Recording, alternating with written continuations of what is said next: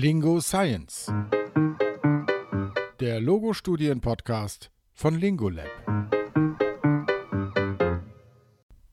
Effektive Aphasietherapie.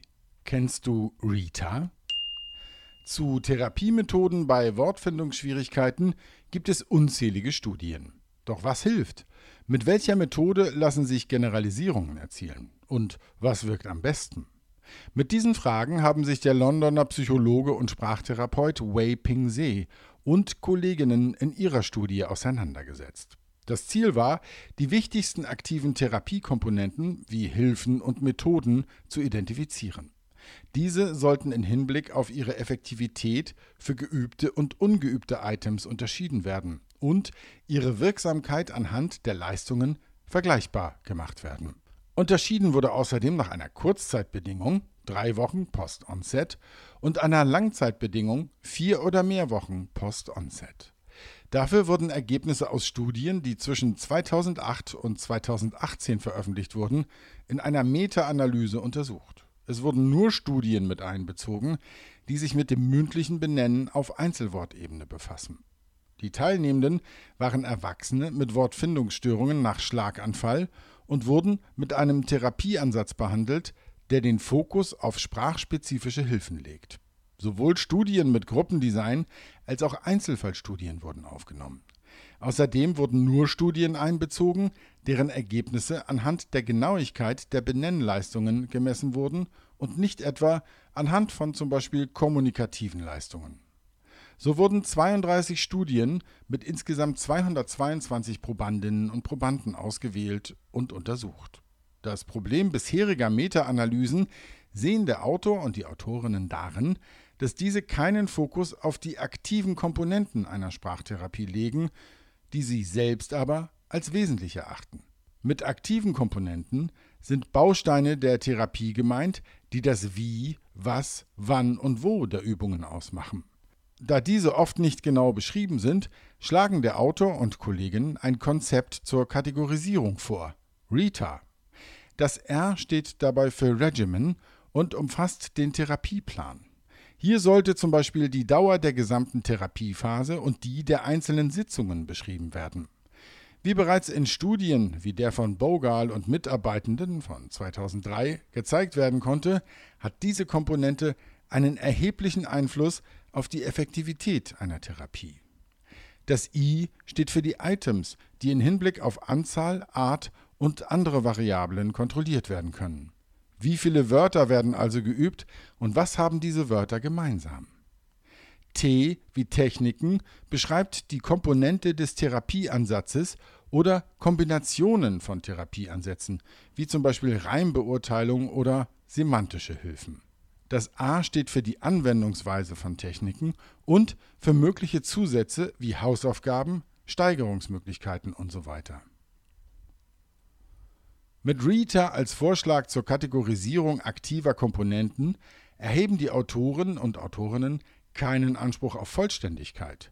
Sie sehen außerdem für Rita nicht nur Anwendungsmöglichkeiten in der Therapie auf Einzelwortebene, auch wenn Rita zunächst dafür entworfen wurde.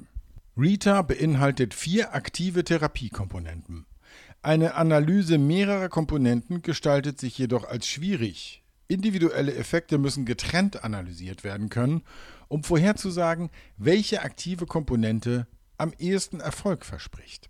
Aus diesem Grund nutzen See und Kolleginnen für ihre Meta-Analyse das Programm Random Forest. Dieses maschinelle Lernsystem nutzt statistische Techniken, um Entscheidungsbäume zu bilden und für diese robuste Vorhersagen anhand von Variablen zu treffen. Jede Studie wurde in Random Forest als ein Datensatz eingepflegt und von dem Programm mit einem Entscheidungsbaum versehen. Für diese einzelnen Entscheidungsbäume berechnet Random Forest anhand vorgegebener Variablen Vorhersagen, wodurch Verästelungen der Datensätze der Studien und so ein Wald aus Entscheidungsbäumen entsteht. Daraus kann das Programm ein Ergebnis errechnen, das die relative Wichtigkeit jeder Variable angibt. Die Variablen werden alle gegeneinander abgewogen und im Verhältnis zueinander anstatt isoliert betrachtet. So können spezifische Therapiekomponenten identifiziert werden, die für Therapieergebnisse relevant sind. Für die Meta-Analyse in Random Forest kamen neben den vier Komponenten aus Rita Informationen über Patientinnen und Patienten als Variable hinzu. In den Ergebnissen wurden jeweils die drei Variablen mit der höchsten Korrelation zu Leistungsverbesserungen für geübte und ungeübte Items in der Kurz- und der Langzeitbedingung präsentiert. Aufgrund zu weniger Daten konnten keine Ergebnisse für ungeübte Items nach der Langzeitbedingung präsentiert werden. Beim mündlichen Benennen geübter Items nach der Kurzzeitbedingung waren die Aspekte die schriftliche Präsentation von Wörtern als Hilfe, orthografische Hilfen in Form von Anfangsbuchstaben oder Silben und generell die Anwendung von Hilfen wirksame Variablen. Beim Benennen geübter Items nach der Langzeitbedingung waren Feedback zur Korrektheit der Benennleistungen, die schriftliche Präsentation von Wörtern als Hilfe und orthografische Hilfen besonders wirksam. Für die ungeübten Items nach der Kurzzeitbedingung umfassten die Variablen die Anzahl der Sitzungen, semantische Aufgaben und den Therapiemodus, der beispielsweise aus Übungen am Computer oder mit einer Sprachtherapeutin oder Therapeuten bestehen konnte. Die schriftliche Präsentation von Wörtern als Hilfe war hier ebenfalls unter den Top 10 Variablen. Alle in der Meta-Analyse untersuchten Studien haben eine gemeinsame wichtige aktive Therapiekomponente, die Orthographie. Dabei macht es keinen wesentlichen Unterschied, ob ein ganzes Wort oder zum Beispiel nur Anfangsbuchstaben präsentiert werden. Auch das Abschreiben von orthografischen Hilfen ist für deren Effektivität, nach den Erkenntnissen der Autorinnen und Autoren, nicht notwendig. Ob die visuelle Form deshalb effektiver ist als eine phonologische Präsentation, weil sie permanent ist, oder weil sie durch leises Lesen phonologisches Rekodieren forciert, oder ob möglicherweise motorische Erinnerungen für das Schreiben eine zusätzliche Zugriffsform auf Wörter bieten, ist unklar. Diese Erklärungen diskutieren die Autoren und Autorinnen zwar, sie bleiben jedoch Gegenstand zukünftiger Untersuchungen. Nach dem Ergebnis, dass in den untersuchten Studien orthografische Hilfen am effektivsten sind, konnte ermittelt werden, dass Hausaufgaben nicht relevant für Leistungsverbesserung sind, die Gesamthäufigkeit des Benennens eines Wortes in der Therapiephase hingegen schon. Diese Erkenntnisse scheinen mit Blick auf Sprachtherapie in der Praxis relevant. Darüber hinaus argumentieren die Autorinnen und Autoren, dass die Methode der Meta-Analyse mit Hilfe von Rita und Random Forest geeignet erscheint, um aus vielen Studien mit wenigen Daten einen großen Datensatz zu gewinnen. So könnten wichtige klinische Fragen geklärt werden und dabei das Problem weniger Teilnehmender, das viele Studien haben, umgangen werden. Wir fassen zusammen.